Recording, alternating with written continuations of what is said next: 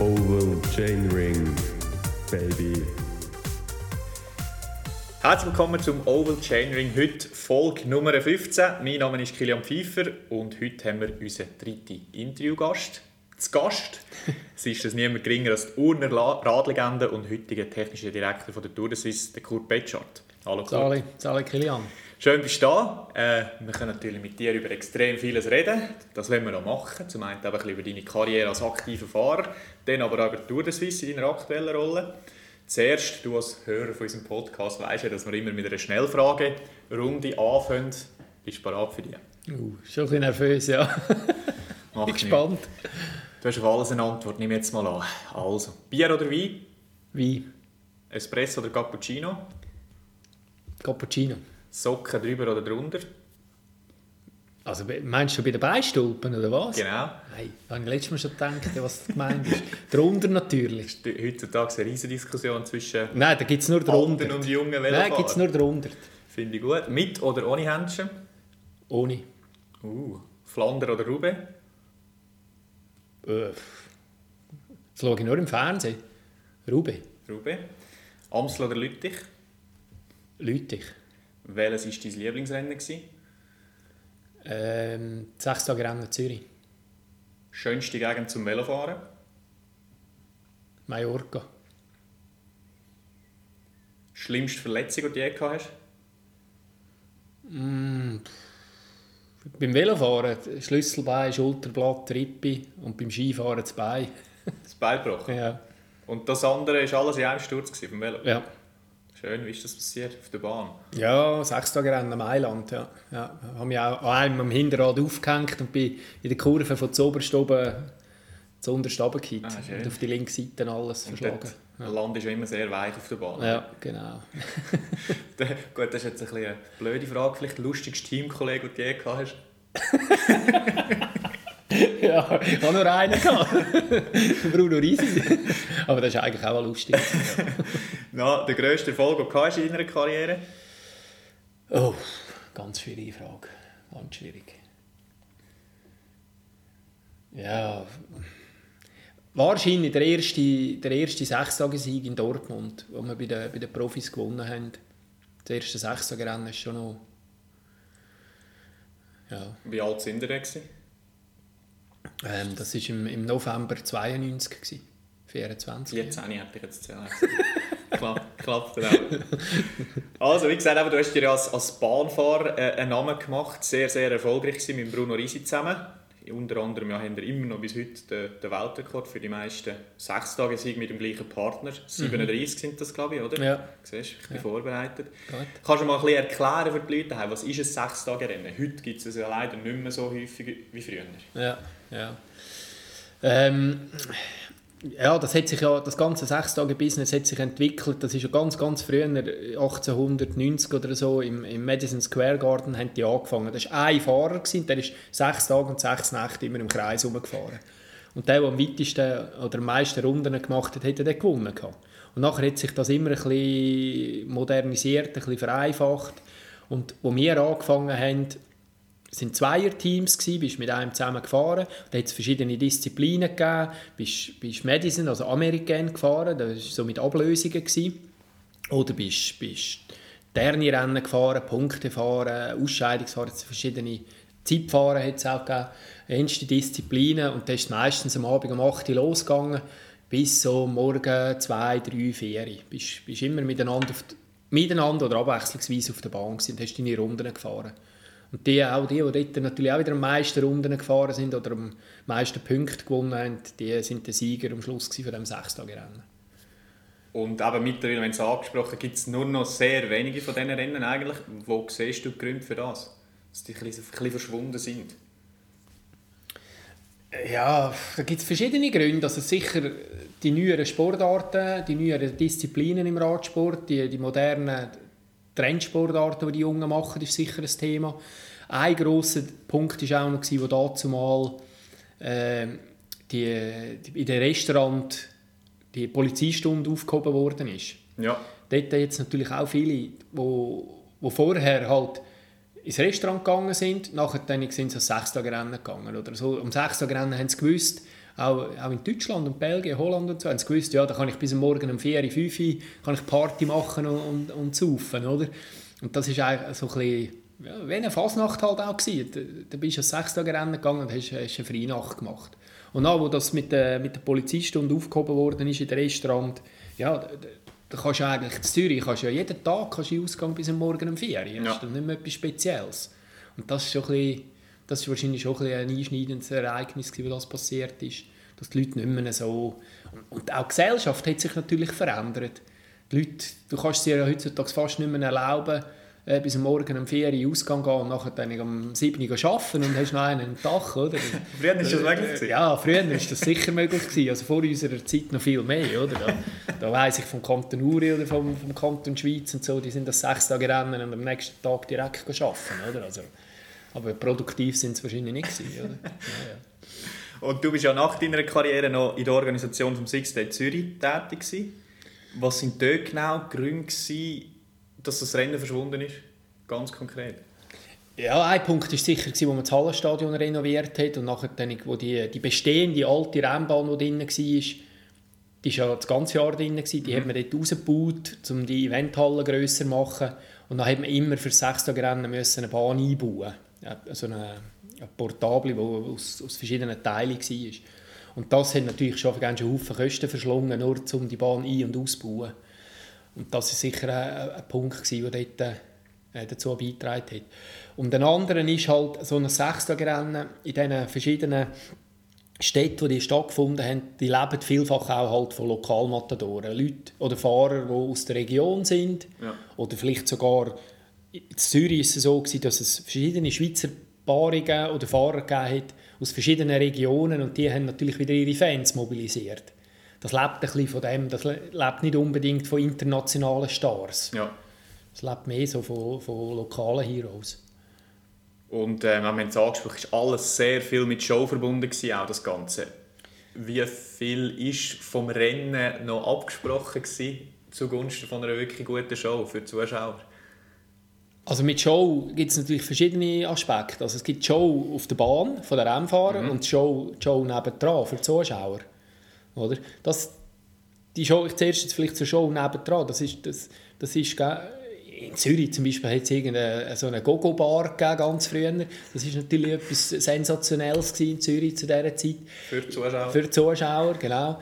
Ähm, in Bremen oder auch in, in Dortmund und München hat's, da sind internationale Stars auftreten in, in, in Nebenhallen. Also da von Musikstars und so, wo, wo x tausend Leute in die, in die Hallen hineingetrieben haben, wo aber am Ende des Tages nie einen Velofahrer gesehen haben. Oder? Ja. Aber das war ist, das ist ein riesen Event, gewesen, Alex, das Sechstagerennen. Und diese Show hat sicher stattgefunden. Es war Sport und Show. Gewesen. Und die andere Show, die du ansprichst auf der Bahn, dort war es auch unterschiedlich. Gewesen. Also wir hatten Sechstagerennen, gehabt, wo, wo relativ viel, also ich sage jetzt irgendwie 80 Prozent der Rennen, hast du gewusst, ja, da kannst du einfach ein bisschen fahren, der Zuschauer interessiert es eh nicht und dann, gewinnt, dann lässt du einen gewinnen, der halt ja, vielleicht ein lokaler Hero ist oder wo, wo gute Sponsoren hat oder so. Und, und am Schluss das Finale oder die grossen Rennen, jede Nacht hat es ja sicher ein grosses Rennen gegeben, dort bist du einfach voll gefahren. Ja. Und dann hat es aber Sechstagerennen gegeben, wie zum Beispiel in Gent oder auch in Zürich, wo halt wo sportlicher sind. Wo, wo du gewusst hast, der Zuschauer ist, der versteht etwas vom Radsport. Und dort hast du das natürlich nicht können erlauben, dass irgendwie 80% der Rennen nur ein bisschen gemütlich gefahren worden ist. Da, Ja. hat man, da hat man wirklich auf Leistung ist man da gefahren. Aber man kann sagen, vielleicht war es knapper gewesen, dank der Show, aber der Sieger, der wäre auch schon der Sieger gewesen, wahrscheinlich. Vielfach, ja. ja, ja. Es hat sicher manchmal Situationen gegeben, wo man müssen sagen du, also da macht es jetzt absolut keinen Sinn, wenn wir als Schweizer gewinnen, wenn aber im Gegenzug der, der Bjarne Reis zum Beispiel zu Kopenhagen gewinnt und alle sind glücklich und das Rennen findet nächstes Jahr noch statt. Ja. Oder? Also dort haben wir schon manchmal auch müssen vor- und nachgeben. Das ist ja so. Alles klar. Eben, du und der Bruno Risi extrem erfolgreich gewesen. Alpentornado hat man euch auch genannt, oder? Ähm, ich hoffe, du entschuldigst die nächste Frage. Das kann man nur äh, jemanden fragen, der entsprechend Erfolg hat. Aber bei Grossanlässen hat es ja nicht so geklappt, oder? Darf man das sagen? Also, ich glaube, eine Bronzemedaille in einer Weltmeisterschaft haben wir zusammen gewonnen. Ja. Woran ist das gelegen? Ja, da gibt es auch verschiedene Gründe. also einerseits muss man natürlich sagen, sechs Tage Rennen, wie es der Name sagt, geht sechs Tage, respektive sechs Nächte, fahrst irgendwie zwischen 800 und 1000 Kilometer. Ähm, das ist mehr eine Ausdauerleistung, wenn ein Etappenrennen auf der Straße und eine Weltmeisterschaft oder Olympiade sind zwischen 50 und 60 Kilometer mhm. Also irgendeine Stunde, Tag X, eine Stunde, muss genau alles zusammenpassen. Und die Weltmeisterschaften haben mehrheitlich im Sommer ja, stattgefunden und sechs Tage Rennen im Winter.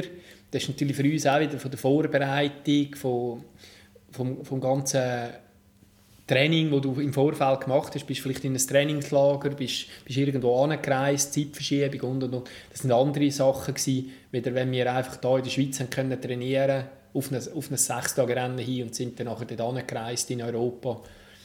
Ja, und dort, dort hat uns vielleicht schon ein bisschen auch die Strassenhärte gefehlt, weil dort vielfach auch Fahrer gewonnen haben oder Teams gewonnen haben, die in grossen Strassenmannschaften waren, die vorher ein Giro oder sogar eine Tour de France gefahren sind und nachher an die, an die WM gekommen sind. Das ist vielleicht, ja, ist sicher auch ein Punkt. Und nachher haben wir auch ein bisschen Zeit erlebt, wo halt plötzlich an einer WM Fahrer gut sind, wo du an einem Sechstagerennen nie gesehen hast oder wo, wo an einem Sechstagerennen nach, nach zwei Nächten schon ganz kaputt sind, oder? Wo einfach nicht, ja, wo nicht die Ausdauerleistung hatten oder wo, wo sonst irgend auf einem Weg die Leistung probiert haben, ein bisschen zu optimieren. Jetzt auch nicht die Zeit.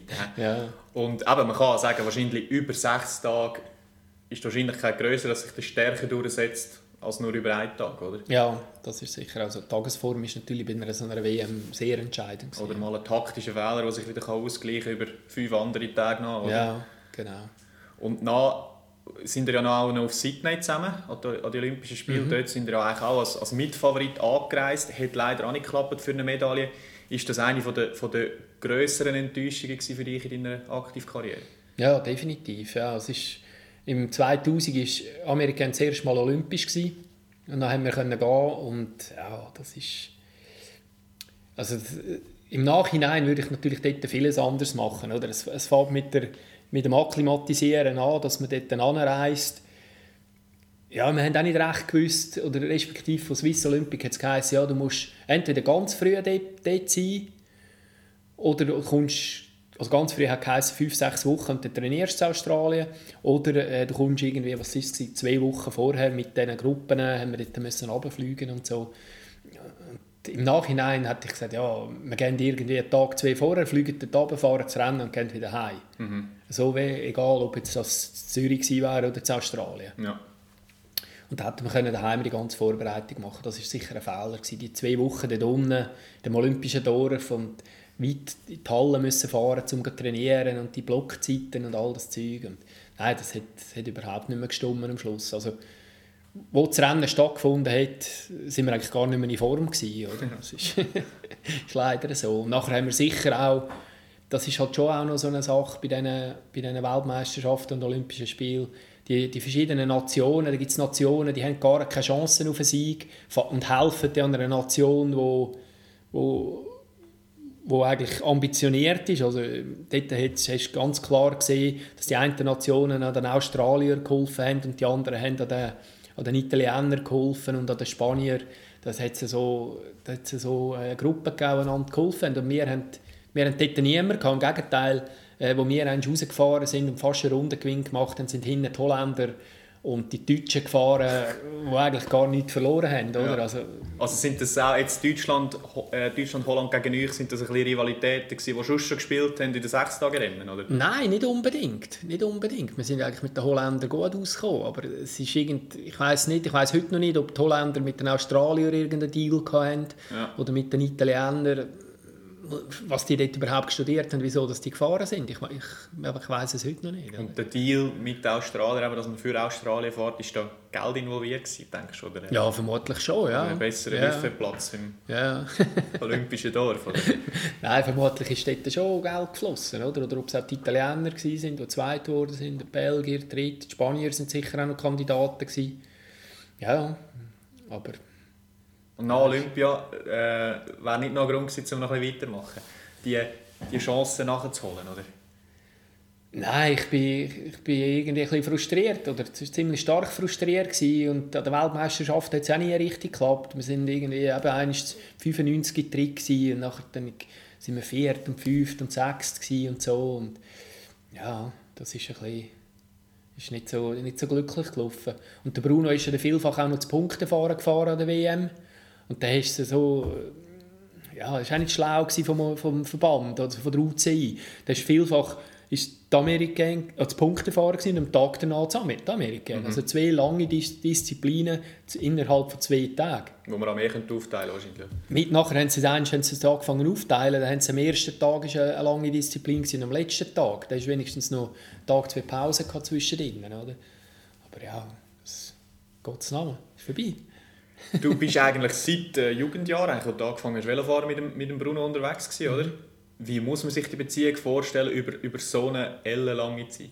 Also es war ja wirklich extrem lang, oder? Ja, ja, das sind irgendwie 25 Jahre. Gewesen, oder? Also ein bisschen wie ein Ehepaar. Gewesen. Ja, ja, ein altes Ehepaar, ja, definitiv. Nein, es ist... Wo wir angefangen haben miteinander im Jugend- und Sportkurs und so, und nachher dann mit den Junior-Anfängern, Junioren, die ganzen Kategorien, da sind wir natürlich... Ja, wir sind die dicksten Freunde gewesen, oder?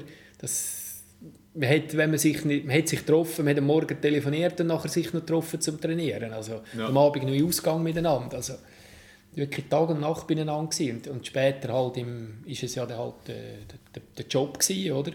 Dort auch, dort hat es natürlich Jahre gegeben, ich weiss, im Militär sind wir auch noch miteinander gewesen, oder? und ich weiss, wir hatten Jahre gehabt, da bin ich mehr mit ihm im Zimmer gewesen, weder mit meiner damaligen Freundin. Also, ja, das sagt schon einiges. Und da hast, klar, hat, im Nachhinein muss ich sagen, ja, man hat wahrscheinlich über viele Sachen mehr müssen reden miteinander. Mhm. Wie es halt auch bei Ehepaaren auch der Fall ist. Man redet irgendwann zu wenig miteinander. Und, und so war es halt auch bei uns. Gewesen, oder? hat sich so entwickelt, dass man irgendwann bist, bist mit einem Auto in Erstfeld abgefahren, hast einander Zahl gesagt und in Dortmund oben nach 700, 800 Kilometern bist du ausgestiegen und hast «Gute Nacht» gesagt. Oder? Ja. Also, es ist eigentlich gar nicht mehr zu erzählen. Ich habe noch ein Interview gesehen, eines, oder, wo ihr selber ein bisschen beschrieben habt, dass er gesagt hat, du seist manchmal ein bisschen zu ruhig. Und, er, oder, und du über ihn gesagt hast, er sei, er sei manchmal ein bisschen ja, zu impulsiv, oder vor allem mit den Rennen. Oder? Mhm. Ist das auch ein, ein Grund gewesen, manchmal für, für, äh, für Zwist oder so? Ja, ja, ja das hat es natürlich schon auch gegeben. Also, er ist, er ist natürlich ein richtiger ein Uristier, oder? Also wenn es mit den Beinen geht, dann geht er mit dem Grind durch die Wand, oder? Ja. Also da hat er einfach, da hat er einfach angegriffen und angegriffen und angegriffen, bis es gegangen ist, oder?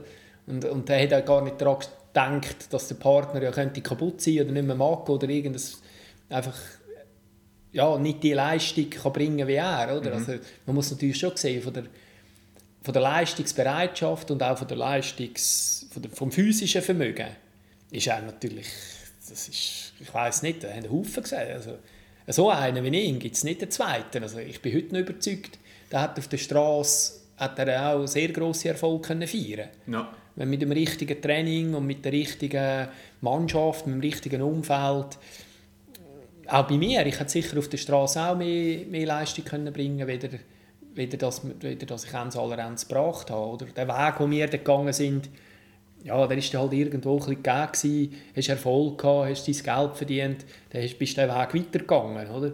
Aber wenn ich sehe, was, was meine Kollegen oder unsere Kollegen von Jahrgang 67, 68, 69er, was die so auf der Straße geschafft haben, äh, ja, die sind in der, in der Juniorenzeit sind die nicht viel besser gewesen als mhm. wir, oder? Äh, Berg oder eine Zülle oder Sättig, oder? Dufo, Meier und Konsorten. Das ist alles unsere, unsere Jahrgänge. Und in den Juniorenzeiten oder Amateurzeiten haben wir die, haben wir die knapp geschlagen oder sie uns knapp geschlagen. Also dort, äh, dort sind wir auf der Straße dabei gewesen. Aber früher Erfolg auf der Bahn hat es dort vielleicht am Moment vielleicht ein bisschen, ich sage jetzt mal Investment gebraucht, dass man auf diesen Erfolg verzichtet hat auf der Bahn, dass man dann auf der Straße richtig können ja, genau. Ja, ja. Ja, man hat wir haben ja, also respektive der Bruno ist ja ähm, im 92 bei Amore Vita in Italien ja. bei dieser Mannschaft, hat zwei Jahre für 92 und 93 einen Vertrag gehabt. Und ich, der, ich hatte auch in die Mannschaft können für ein Jahr im 93 und dort hätten wir eigentlich müssen auf Italien wohnen dort unten leben. Ich, integrieren, mit diesen Leuten zusammenarbeiten im Team und so.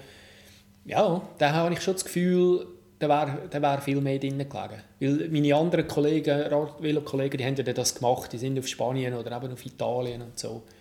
Und die haben dort ihren Weg nachher gemacht. Und ich glaube, das hätten wir auch können, wenn wir, wenn wir den Willen gehabt hätten für das. Also der heute, heute der, der 20-jährige Kurt Betschart wäre definitiv äh, auf der Straße Profi geworden, nicht auf der Bahn.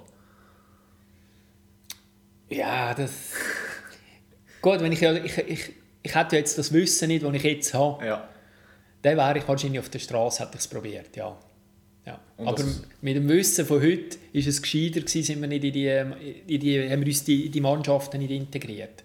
Also wenn ich nachher sehe, wie die Karriere von, von Zülle, Dufo, Meier und Konsorten mit diesen ganzen allen äh, Nebengeräuschen, die da waren, äh, weitergelaufen ist, wären wir wahrscheinlich in einem Team auch in, die, in das Fahrwasser mhm. reingekommen und hätten das Gleiche gemacht wie alle anderen auch. Und äh, das wäre nicht gut rausgekommen, oder? Und so sind wir weg von dem ganzen Zeug. Was wäre der, der, oder der, der Kurt Betschart für einen Fahrertyp auf der Straße? Ich wäre wahrscheinlich eher so äh, ein Klassikfahrer gewesen. Ich konnte die langen Berge habe ich nicht fahren, da bin ich schwer gewesen. Aber ich bin auch nicht der super schnelle Sprinter gewesen. Aber so Klassik, da auch die Rennen, die ich gewonnen habe als Amateur oder Junior, sind alles so hügelige, äh, schwere Rennen gewesen, zum Teil auch im Regen. Das wäre wahrscheinlich so ein bisschen mein Ding gewesen. Hätten wir auch gerne gesehen, gell? Ja, das wäre natürlich schon etwas gewesen. du hast das ein Palmari hätte. ja, so ein Rube. ja, oder, äh, ja. oder ein Lüttich, oder ja, genau.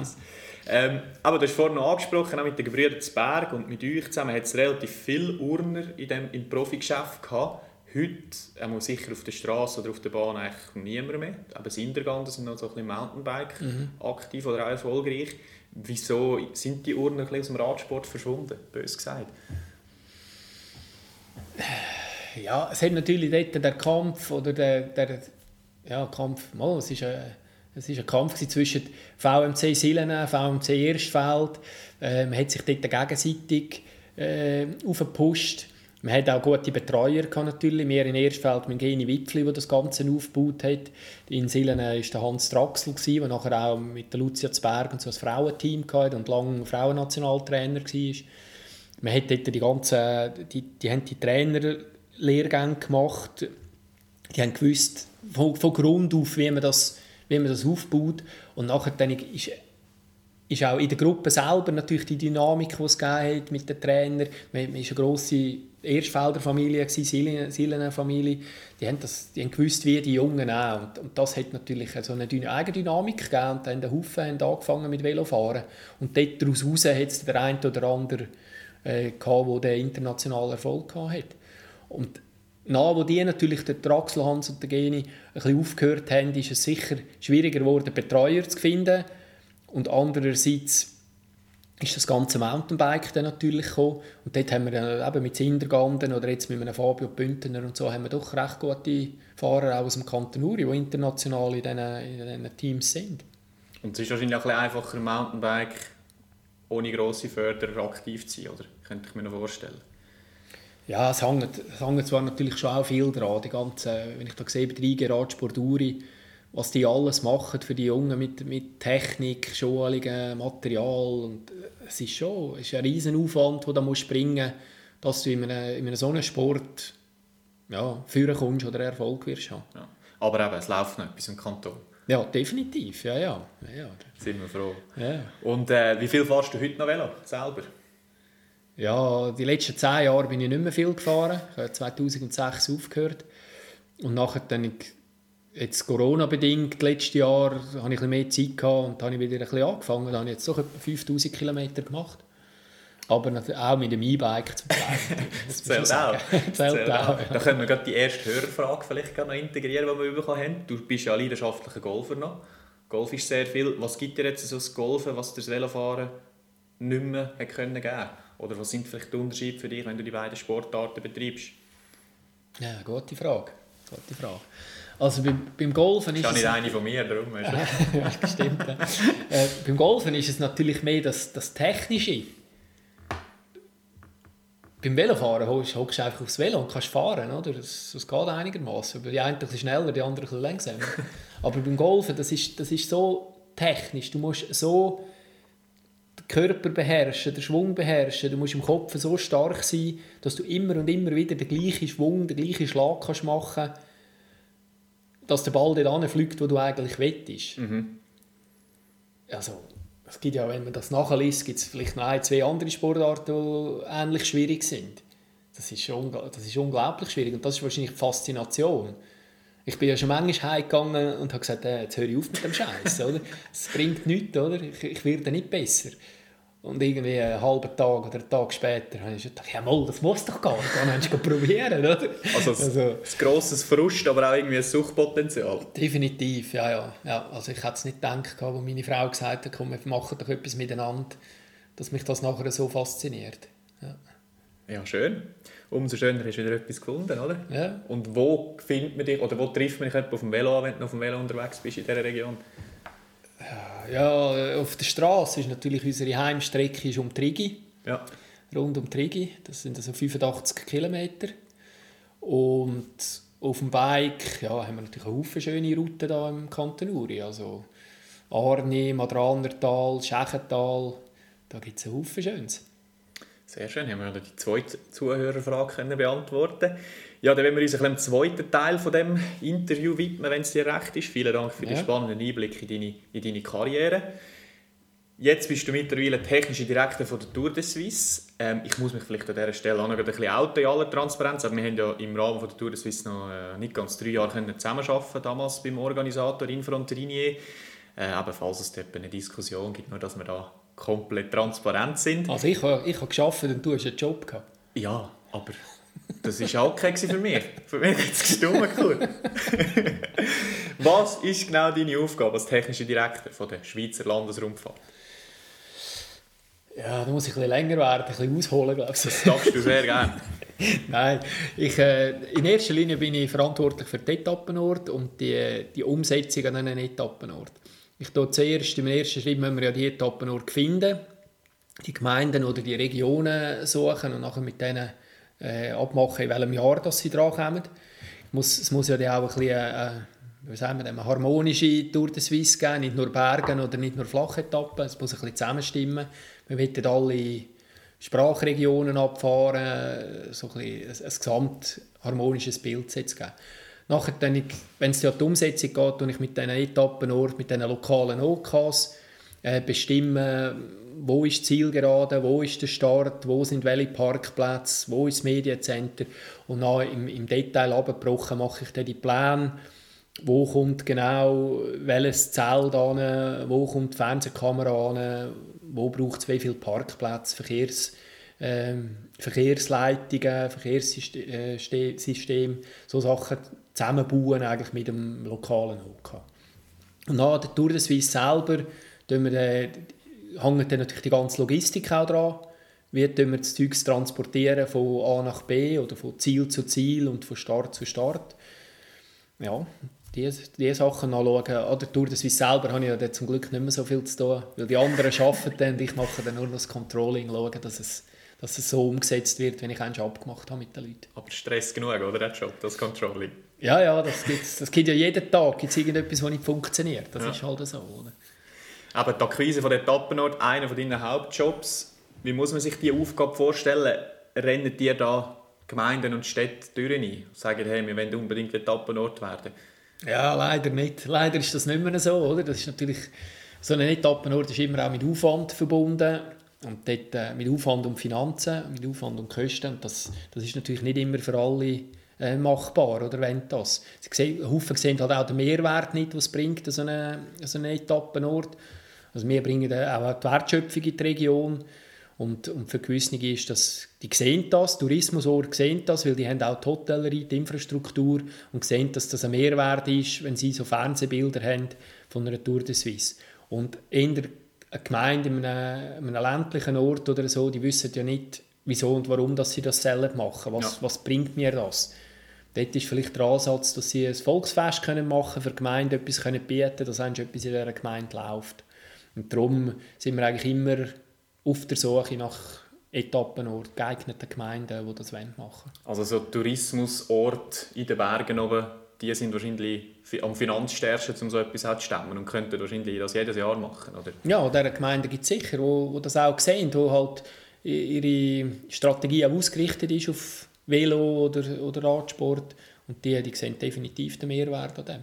Merkt man, dass jetzt ein eine Veränderung im positiven Sinne jetzt mit der ganzen Mobilitätsthematik, Gesundheit, Fitness und so weiter, wo ja im Moment alles äh, im Kommen ist, dass man wieder ein bisschen mehr Interesse hat, auch äh, durch, den, durch den Swiss Etappenort zu sein? Ja, nicht wirklich, habe ich das Gefühl. Man sieht, wie du sagst, man sieht immer mehr Velofahrer, das Velo boomt, aber irgendwo will jeder selber Velo fahren und nicht irgendwo mithelfen, ja.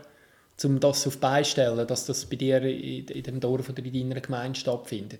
Das ist ein bisschen äh, ein Hinderungsgrund. Das andere ist sicher so, dass eben die Tourismusorte, wie wir vorhin schon gesagt haben, die sehen es, oder? die wissen, ah, da, da wir nachher Haufen Velofahrer, können ein Hotel buchen, äh, machen bei mir in, in der Region, gehen biken oder gehen Rennvelo fahren. Dort sieht man es schon. Dort, dort habe ich sicher auch die, die bessere Akzeptanz oder dort kommt auch mehr zurück. Gibt es jetzt sonst noch Regionen, wo, wo eher veloaffin sind, wo man vielleicht jedes Jahr sogar hingehen könnte, oder?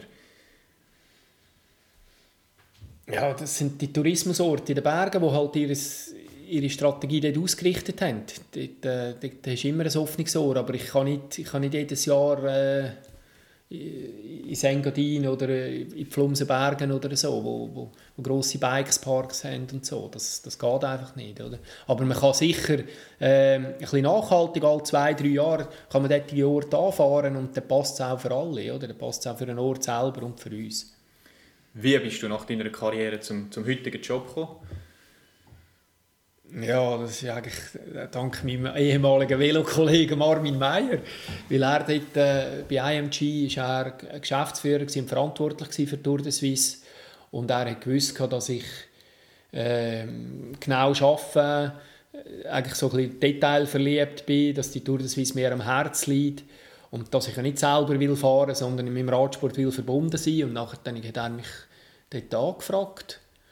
Und dann haben wir äh, zuerst in einem kleineren Mandat bin ich als Gästefahrer und für die Siegerehrung zuständig gewesen. und nachher eben zwei Jahre später habe ich dann zusammen mit dem Zbergbeat, der Zbergbeat hatte dort auch gerade aufgehört, seine Karriere beendet, habe ich dann mit ihm können einen grösseren Auftrag von Armin annehmen und ich bin dann für Start und Ziel zuständig und der Beat für die Strecke.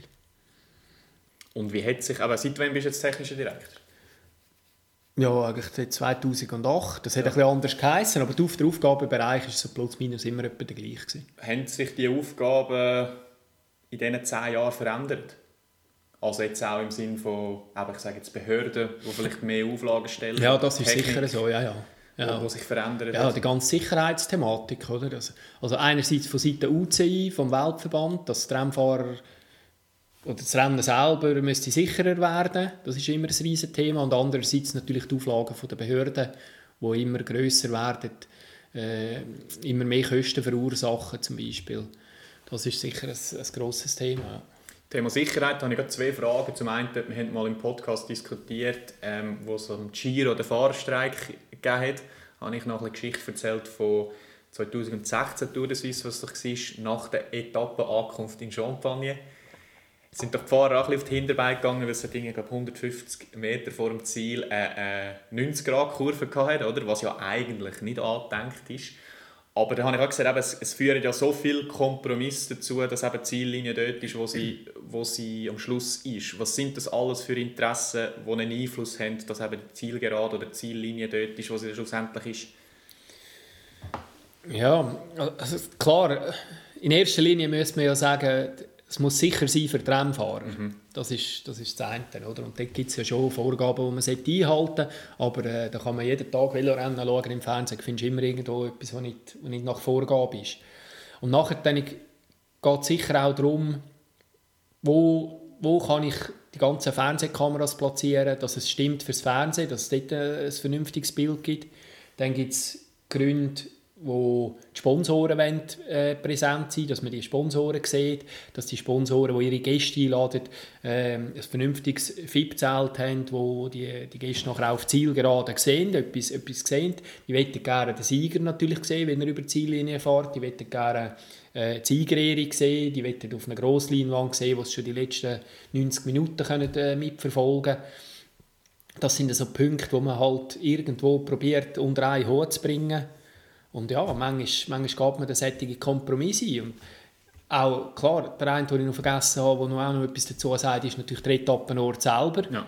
Also wenn der natürlich sagt, ja, ich habe da meine Firma oder da ist mein Rathaus und ich will dort das Ziel haben, sonst mache ich es nicht, dann komme ich irgendwo auch unter Druck und mache dann, gehe den Kompromiss ein und sage, ja mal, wenn wir jetzt noch eine Zusatzrunde machen und die Fahrer die Zielgerade zuerst einmal sehen, dann kann man es verantworten. Und heutzutage ist es natürlich das ist unglaublich, wie die Fahrer sich darauf vorbereiten können, auf eine Zielgerade oder auf, eine, auf, ein, auf ein Hindernis oder auf eine schwierige Stelle. Also, da gibt es Videoaufnahmen, die man im Vorfeld diesen Fahrern muss zuschicken muss.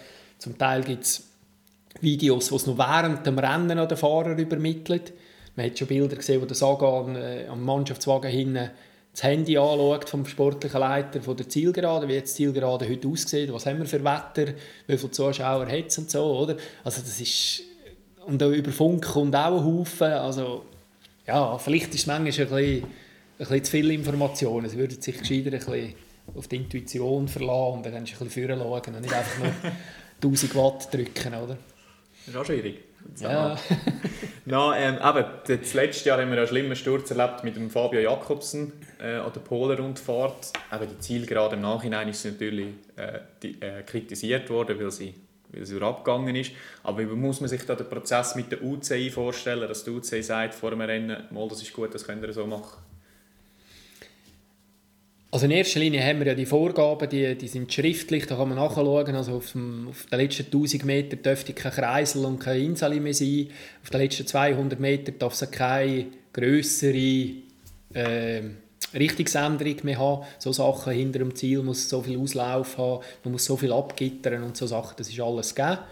Oder vorgegeben eigentlich. Und nachher gibt es auch mittlerweile so von der UCI Leute, die das kann anschauen können. Dann kann man anrufen und sagen, hey, ich schicke dir eine Strecke, ich will dort eine Zielgerade machen, gang das einmal anschauen.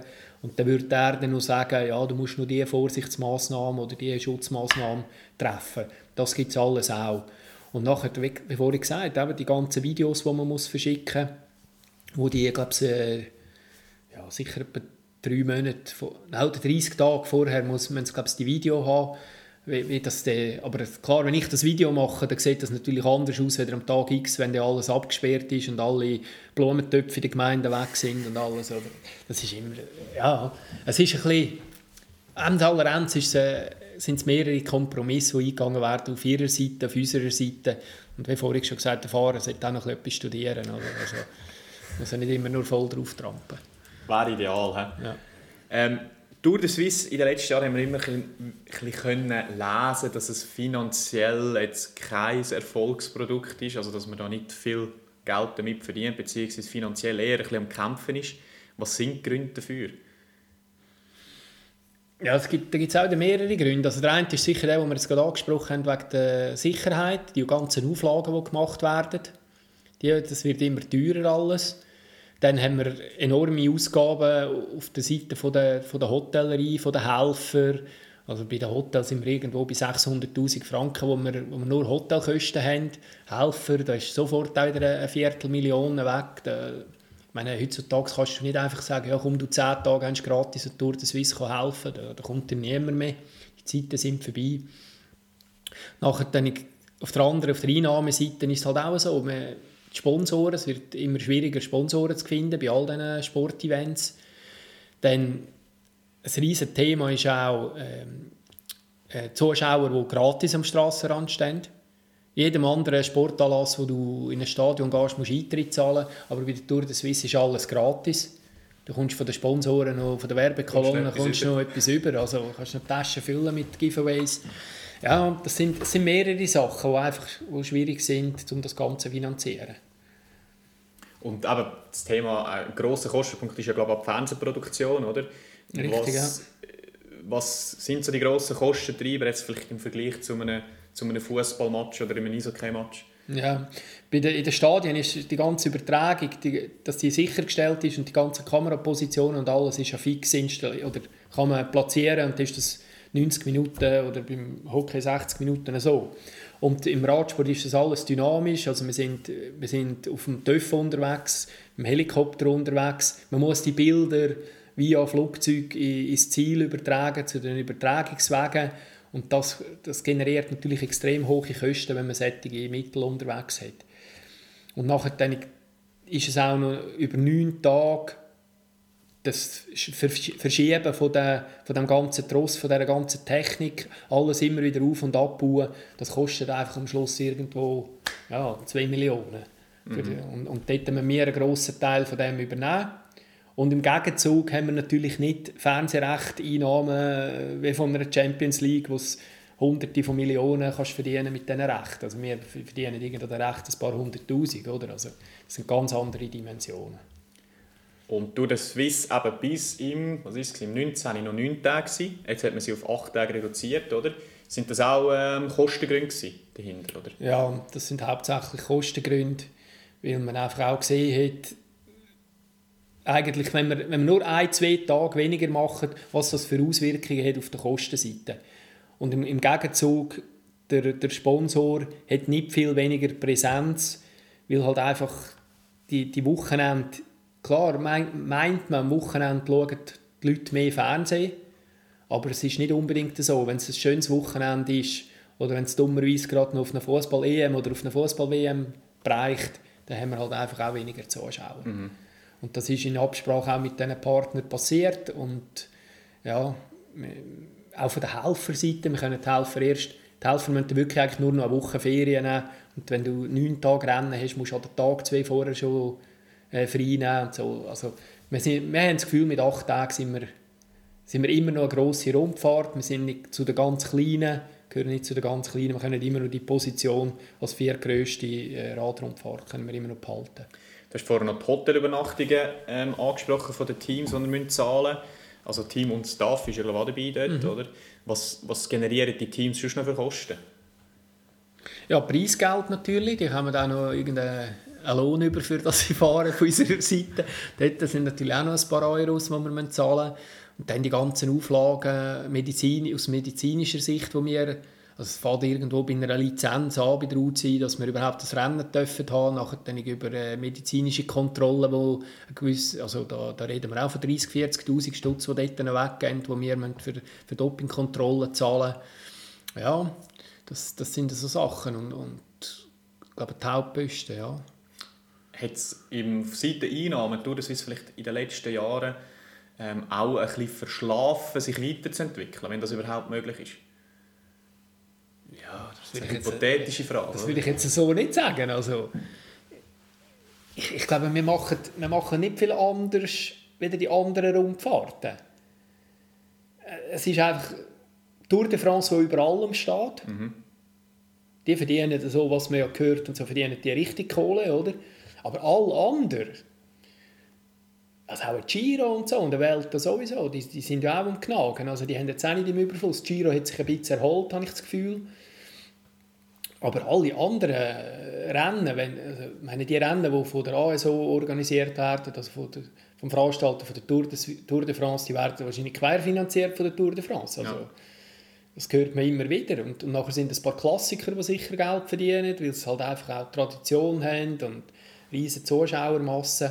Aber als Tour de Suisse, ich, ich habe nicht das Gefühl, was wir jetzt, oder wenn du eine super Idee hast, wo uns jetzt da würde gerade finanziell weiß ich was einbringen oder wohin wir müssten gehen. Ja, dann musst du es sagen. Also. Würde ich gerne. Nein, aber was sicher ein grosser Unterschied ist, ich denke im Vergleich zu anderen Rennen ist, ich denke kleine Rennen wie zum Beispiel ein Tour de Yorkshire oder ein, ein, ein Kroatien-Rundfahrt, die sind eigentlich komplett getragen und unterstützt vom Tourismus. Oder? Das ist ja in der Schweiz leider nicht der Fall. Mhm. Was ja eigentlich irgendwo durch intuitiv nicht so Sinn macht, wenn man sieht, die, die Werbeleistung, die Tour de Suisse hat mit den Bildern, die um die Welt gehen. Oder? Ja, ja, das ist so. Dort sind wir ja schon jahrelang dran, oder? Also, dort hat der Armin Meier damals schon vor 10, 15 Jahren mit Schweiz Tourismus intensiv diskutiert, oder? Wieso, dass die, wieso, dass sie gehen auf, äh, auf New York gehen, Schweizer Schocke verteilen, mhm. wenn sie könnten ein paar Franken investieren und in Tour de Suisse und hätten die super Bilder, oder? Also, das versteht eigentlich in der Eventlandschaft wahrscheinlich niemand, wieso und warum das, Schweizer Tourismus das so macht oder nicht in die Schweizer Events auch investiert. Wir haben es gesagt, eben finanziell ein bisschen am Kämpfen die letzten paar Jahre und jetzt ist auch noch Corona gekommen. Was hat das für einen Einfluss gehabt auf das Konstruktur der Swiss? Ja, wegen einem Jahr wahrscheinlich noch nicht das grosses, dank der Bundesunterstützung, oder? Aber wenn es natürlich ein zweites oder ein drittes Jahr wird, wo man das nicht könnte, durch das nicht könnte durchführen, ja, dann wird es natürlich extrem schwierig, wenn etwas so lang oder ein paar Jahre fast tot ist oder auf dem Sterbebett liegt und nachher wieder jemanden zu reanimieren, das wird wahrscheinlich schwierig. Mhm. Auch vom Kalenderplatz her ist auch so ein, ein Kampf. Oder? Wir sind zwischen Giro und Tour de France. Zur gleichen Zeit auch wieder Dauphiné in Frankreich. Ähm, wenn wir zwei, drei Jahre nicht könnten durchgeführt werden würden wahrscheinlich Deutsche oder Belgier, Holländer mit ihren Rundfahrten kommen und auf diesen Termin drängen. Das ist ein bisschen eine Angst, die wir haben. Oder Respekt davor. Und wir müssten irgendwo den Herbst hineingehen oder so. Und, ja, das wäre, ist wahrscheinlich das grösste, die grösste Herausforderung, dass wir unseren Platz können behalten können. Gäbe es durch das nicht die staatliche Unterstützung noch? Gute Frage. Ja, mal eben, wahrscheinlich ein Jahr, zwei geht oder? Aber äh, länger sicher nicht, ja. Wie wichtig wäre es für de Suisse, dass wir wieder mal einen Schweizer hätten, der um eine Gesamtsieg mitfahren kann? Also man denkt da natürlich an Mark Hirschi vor allem. Mhm. Ja, das ist wichtig, das ist sehr wichtig. Das sind, wie wir vorhin bei den Sechstagerennen auch geredet haben, mit den Local Heroes. Das haben wir ja dort gesehen, 2009 mit Cancellara, wo, wo er äh, Suisse das Gesamtklassement gewonnen hat. Und auch auch nur schon Etappensieg oder solche, die können auf Etappensieg fahren oder im Gesamtklassement vorne mitfahren, das hilft einfach, das ist ganz klar, da ist einfach sofort der Schweizer Hohe da und da kommt eine gewisse Euphorie auf, wenn das Medien noch richtig spielen. Das haben wir noch vor dem Ganchi gesehen mit, mit, mit Zülle dazumal oder mit dem Brei, Godi Schmutz, die ganze Geschichte, die kennt man ja, oder? Das, das, ist dann, das, das polarisiert einfach und dann kommen die Leute an die Straße ran und da wird darüber geredet. Du hast noch den Sieg von Cancellara angesprochen im 2009. Dort hat man ja damals noch so ein bisschen kritisch gesagt, uh, die Tour de Suisse ist äh, extrem auf ihn zugeschnitten, sogar auf seine Fähigkeiten, soll ich sagen, kreiert mhm. worden. Ja. Kann man das überhaupt? Ist das überhaupt möglich? Aber du hast es angesprochen vorher, die Etappen, die sekretär nicht durch. Ja. Ja, ja, also das haben wir dort schon, haben wir schon kreiert, muss man schon sagen. Also, aber abgesehen von dem, also er ist natürlich auch gewaltig gefahren dort, ja. also eine extreme Form beieinander Ähm, ich denke gerade, meine, wir haben Etappenorte wie Gran Montana oder Servaus in Österreich. Äh, klar hat man das Gran Montana nicht unbedingt gerade den steilsten Aufstieg gewählt, oder? Es hat sicher noch ein, zwei Varianten gegeben, die steiler raufgegangen wären. Wir haben sicher die einfache Variante gewählt, in Servaus auch. Ganz hat dort auch ein super Team um sich gehabt, mit den Gebrüdern Schleck und so. Die haben natürlich schon den Berg aufgeführt oder sind so gefahren, dass er mitgekommen ist. Und nachher am Schlusstag haben wir ein extrem langes Zeitfahren gemacht in Bern. Auch ein technisch anspruchsvolles, mit zwei Runden. Und er hat dort, ja, er ist geflogen über die Strecke, oder? Er hat, hat wirklich jeden nicht gekannt. Der, das ist irgendwie der, Kreuziger, glaube ich, oder einer ist vor ihm gestartet, etwa zwei Minuten vor ihm der ist an dem vorbeigeflogen, schon nach, ja, nach kürzester Zeit. Also, ja, das, das ist, da komme ich gerade wieder Hühnerhaut über, wenn ich daran denke, wie das, wie das Zeitfahren dort war. Also, ja, das, das war ein grosses Kino dort. Aber nachher ist es ein bisschen ruhiger. Der Matthias Frank, der aufs Podest gefahren ist, auch. Also du erhoffst dir vom Hirschi schon auch im Hinblick auf die Weiterentwicklung von der Tour de Suisse, dass er äh, vielleicht eben mittelfristig da um Sieg mitkämpfen kann. Ja, definitiv. Ja, ja. Ja, das dann könnte sich auch ein bisschen anpassen auf ihn, oder? Das wäre natürlich genial, wenn man wieder Hühnerhaut hätte, oder? Das ist ja so, ja. Also ich denke, jetzt gerade die Tour des Swiss, die er jetzt für, oder ja, das ist jetzt eigentlich die gleiche, wie er geplant hat für das Corona-Jahr, mit dem Schluss im Bergzeitfahren, könnte ihm ja schon gut entgegenkommen, nehme ich jetzt mal an, oder? Ja, also, ja, also du sprichst jetzt das Bergzeitfahren von Sedrun auf Andermatt an. Also, ja, ja Vergleich zu einem flachen. Ja, Ja, ja, er, der noch ein Abfahrer ist und so, ja, das würde ihm sicher noch entgegenkommen, das stimmt, ja. Ja, ist jetzt nicht so ein extremes Bergzeitfahren, oder? Aber, ja, Nein, man könnte da sicher ein bisschen schauen, oder? wenn man weiss, dass, dass, er, dass er das auch richtig plant. Oder? Das war beim Ganchi auch so, gewesen, dazumal, im 9. Es kein, kein Olympia oder die WM war noch weiter weg. Gewesen. Er, er hat nicht unbedingt wollen, oder ist nicht sicher, ich glaube vorher nicht den Giro gefahren, ist nachher Tour de France noch gefahren. Wenn die das planen, dann, dann kann, man, kann man auch auf unserer Seite irgendwo ein bisschen auf diese Fähigkeiten eingehen. Wie wichtig sind internationale Stars? Also ich, jetzt, ich weiß nicht, ob du das auch schon oder ob du das kannst bestätigen, aber ich habe relativ guten Quellen erfahren, dass der Mathieu van der Poel für Tour de Suisse vorgesehen ist. Wie wichtig wäre so eine Teilnahme? Ja, also ich glaube jetzt bei einem Van der Poel ist jetzt zu wenig Sorry, aber das ist jetzt noch zu wenig der, der Star, oder, finde ich. Das war damals mal bei einem Armstrong natürlich anders. Gewesen. Ja. Und man gewusst hat, der Armstrong kommt, das ist natürlich ganz eine andere ja, das war eine ganz andere Nummer zu dieser Zeit, oder? Oder Jan Ulrich. Dort sind natürlich die Medien extrem aufgesprungen oder, auf das. Beim, beim Van der Poel wird man es gesehen, ob da, ob da wirklich, ja, die Holländer wahrscheinlich schon, aber international glaube ich jetzt weniger. Aber schaden würde es nicht, oder? Nein, sicher nicht. Und, und äh, der wird, äh, wenn, wenn die Mannschaft fährt, dann wird auch der Dillier fahren und das ist ja, der bringt gerade so viele Fans. Fast wichtiger, ja. Ganz klar bringt er gerade so viele Fans wie der Van der Poel. Wenn es angesprochen wurde, Tour de Suisse vom 20 ist jetzt eigentlich bei der Absage ist gerade kommuniziert worden, wir übernehmen die aufs 21. Bist du jetzt eigentlich arbeitslos? Weil alles schon Ja, fast, war. fast. Das hat, äh, leider hat äh, Moudon hat, äh, im Kanton Watt hat, hat abgesagt. Die haben gesagt, nein, Kanton Watt unterstützt Tour de Suisse im 21 nicht, eben aus Corona-Gründen, das Risiko ist zu groß und so. Und dann musste ich einen anderen Etappenort noch finden. Der ist ja dann zum Glück gestartet, ist dann für Moudon eingesprungen. Ja. ja. Aber nachher denke ich, ja, vieles steht, vieles ist, ist, ist geregelt, schon von letztes Jahr nachher. Jetzt müssen wir dann schauen, wie das ist mit, der, mit den Corona-Schutzkonzept, Schutzmaßnahmen. Da gibt es sicher noch etwas zu tun. Wenn wir dann wissen, was der Bund eigentlich alles für uns verlangt. Eben, kann man da überhaupt schon jetzt etwas planen oder wird das wahrscheinlich fünf, sechs Wochen davor passieren, wenn ihr wisst, was sie überhaupt von euch verlangen, oder? Ja, also wir haben uns natürlich schon müssen Gedanken machen, wann ist der Zeitpunkt, wo wir gewisse Entscheidungen fällen müssen, dass wir nicht zu viele Kosten äh, generieren, nicht zu viele aufgelaufene Kosten haben bei den Dienstleistern, bei den Sponsoren oder bei uns selber.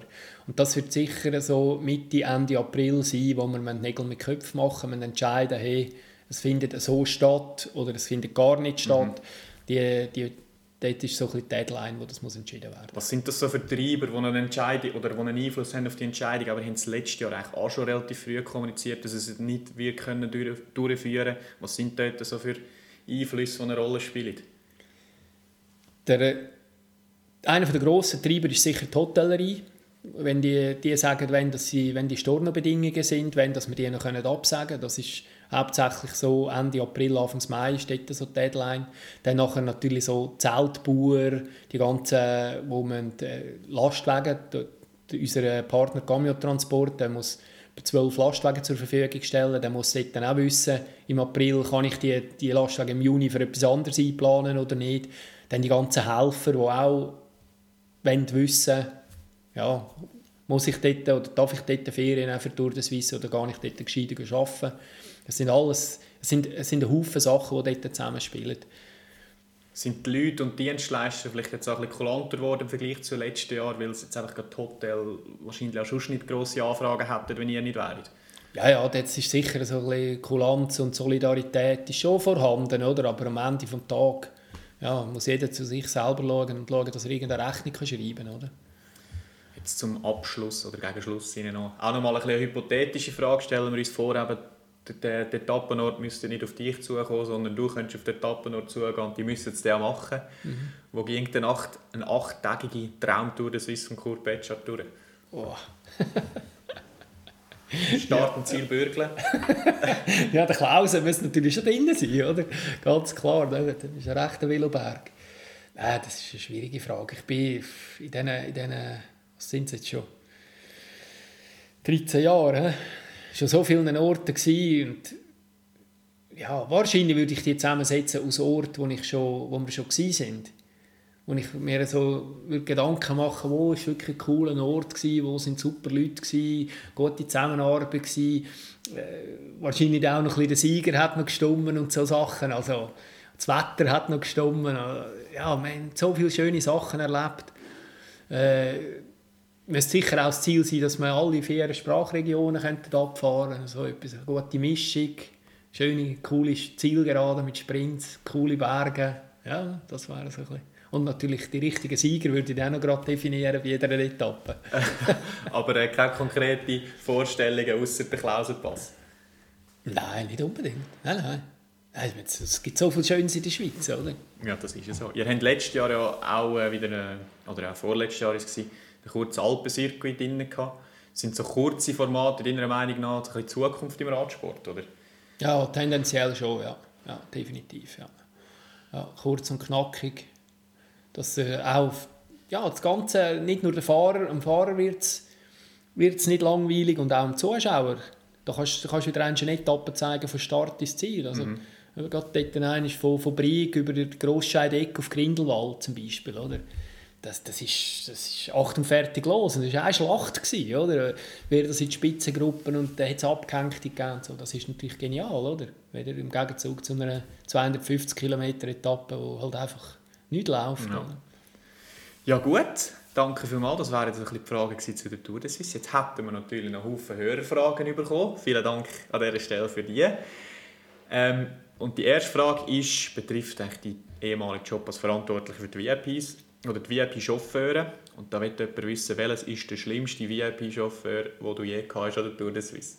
Also wahrscheinlich spricht er da mit dem Fahrstil an, oder? ja, das ist jetzt gemein. der Schlimmste.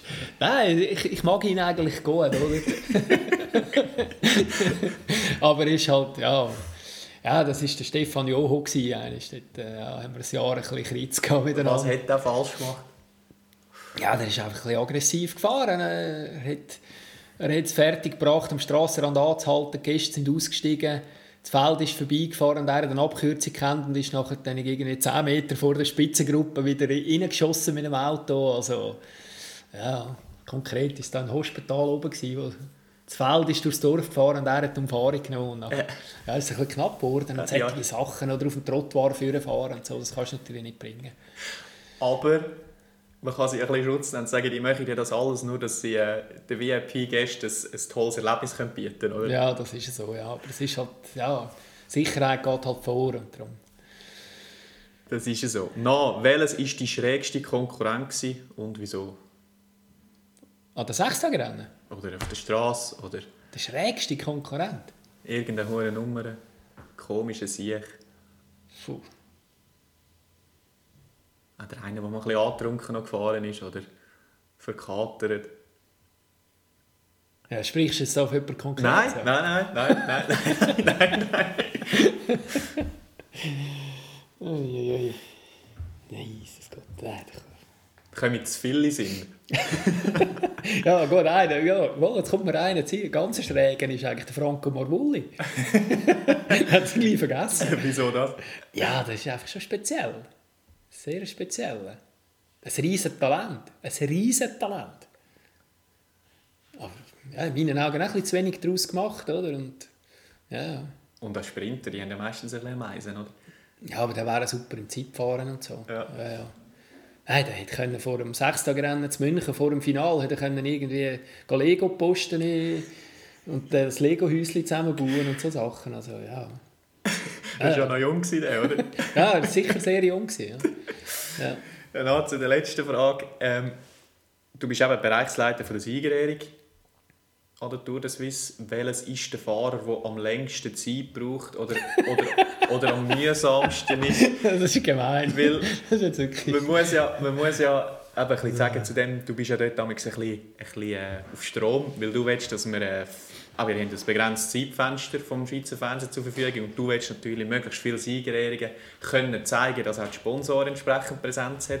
Darum liegt dir das ja immer sehr am Herzen, ja. dass es dort schnell vorwärts geht. Aber jetzt kannst du ja gleich noch schnell sagen, wer ja, ist da der mühsam? Habe ich eine sehr befürchtete Frage. Schon? Ja, klar. Ja. Äh, das ist der Sagan. Ja. Sagan, ganz klar. Ja, er ist nicht so mein Freund halt. Nicht? Was macht es so mühsam? Ja, es fängt schon an, wenn er ins Ziel kommt, oder? Wenn er über die Ziel, Ziellinie gefahren ist, dann geht, geht er zum Betreuer an und äh, muss ich, kann man wirklich nicht anders sagen, dann frisst er zuerst ein Päckchen Gummibärli, oder? Und äh, das dauert auf einmal und nachher, dann, bis er im Umziehzelt ist, dass er sich dort parat machen kann, dass er nicht noch geschminkt wird, ist noch alles, oder? bis seine Söckchen parat sind und alles. Nein, da kommst du das Kind über in dieser Zeit, oder? Und darum, das, ja, das ist nicht so... Und er, er sieht es einfach nicht ein, in meinen Augen, oder? Er, er versteht nicht... Klar ist er ein super Rennfahrer und eine riesige Präsenz und alles, das müssen wir nicht diskutieren. Aber er versteht nicht, dass ja seine Sponsoren im Fernsehen sein dass unsere Sponsoren im Fernsehen sein und dass halt einfach der Zuschauer, wenn er da länger muss warten und siebenmal die Rangliste sieht im Fernsehen und noch Helikopteraufnahmen, dass er irgendwann abschaltet und dann, halt, dann kommt halt der Sagan nicht im Fernsehen bei der Siegerehrung, unsere Sponsoren nicht und ihm seine auch nicht. Das haben ihm halt auch eins müssen sagen und, aber auch dort, auch der Sagan war dort jung gewesen und äh, Hat er sich besser? Nein, nein, nicht. Nein, das, das provoziert es auch immer, oder? Und ich, mittlerweile, ich darf gar nicht mehr sagen, das macht er nur langsamer, oder? Ja.